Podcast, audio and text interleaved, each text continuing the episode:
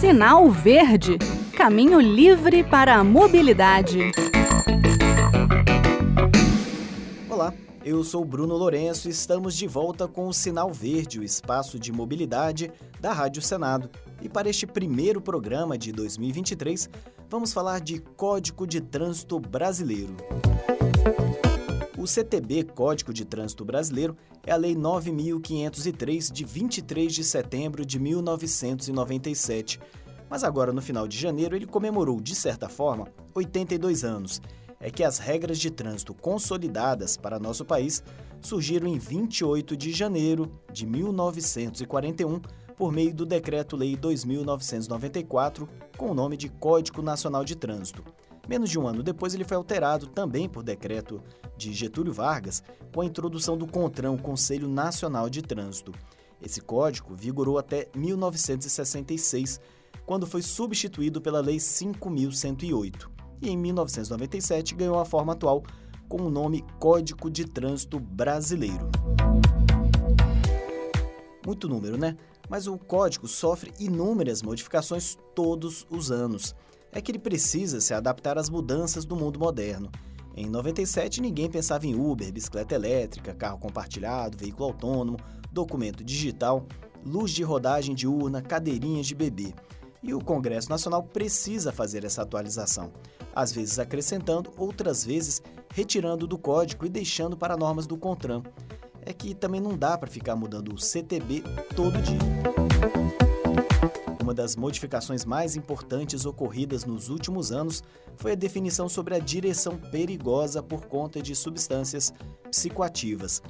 Até 2008 não havia muita segurança jurídica sobre o que seria ser pego sob influência de álcool ou drogas.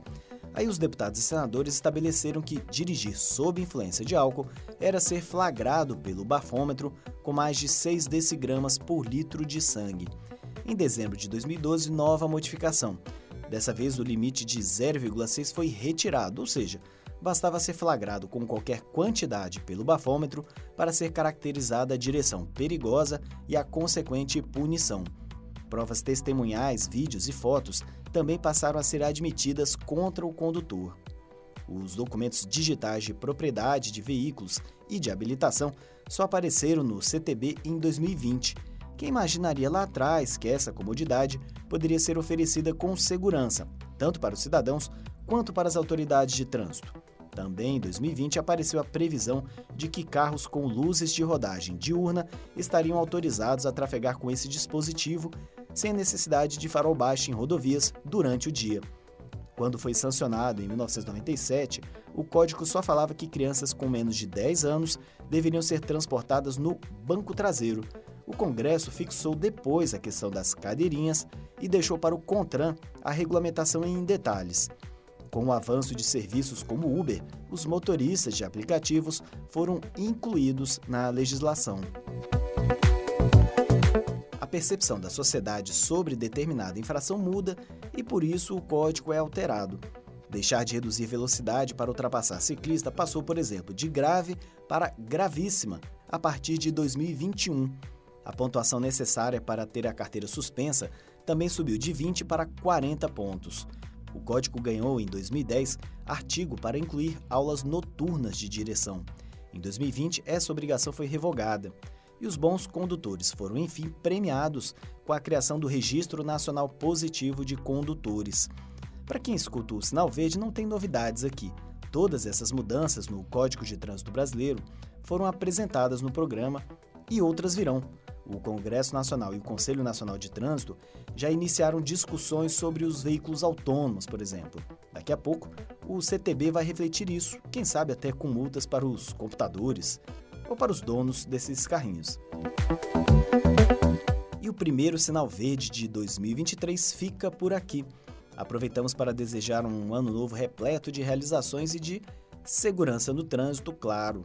O Código de Trânsito Brasileiro está aí há 82 anos, ou 25, né, se considerarmos a lei mais moderna, com regras de convivência entre pedestres e motoristas.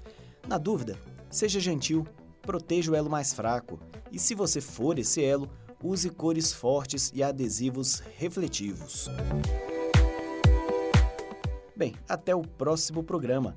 Lembrando que se quiser fazer alguma sugestão ou reclamação, nosso e-mail é radio@senado.leg.br e o WhatsApp da Rádio Senado é 61 98611 9591. E acrescento que todos os episódios desde 2021 podem ser encontrados na página da Rádio Senado na internet.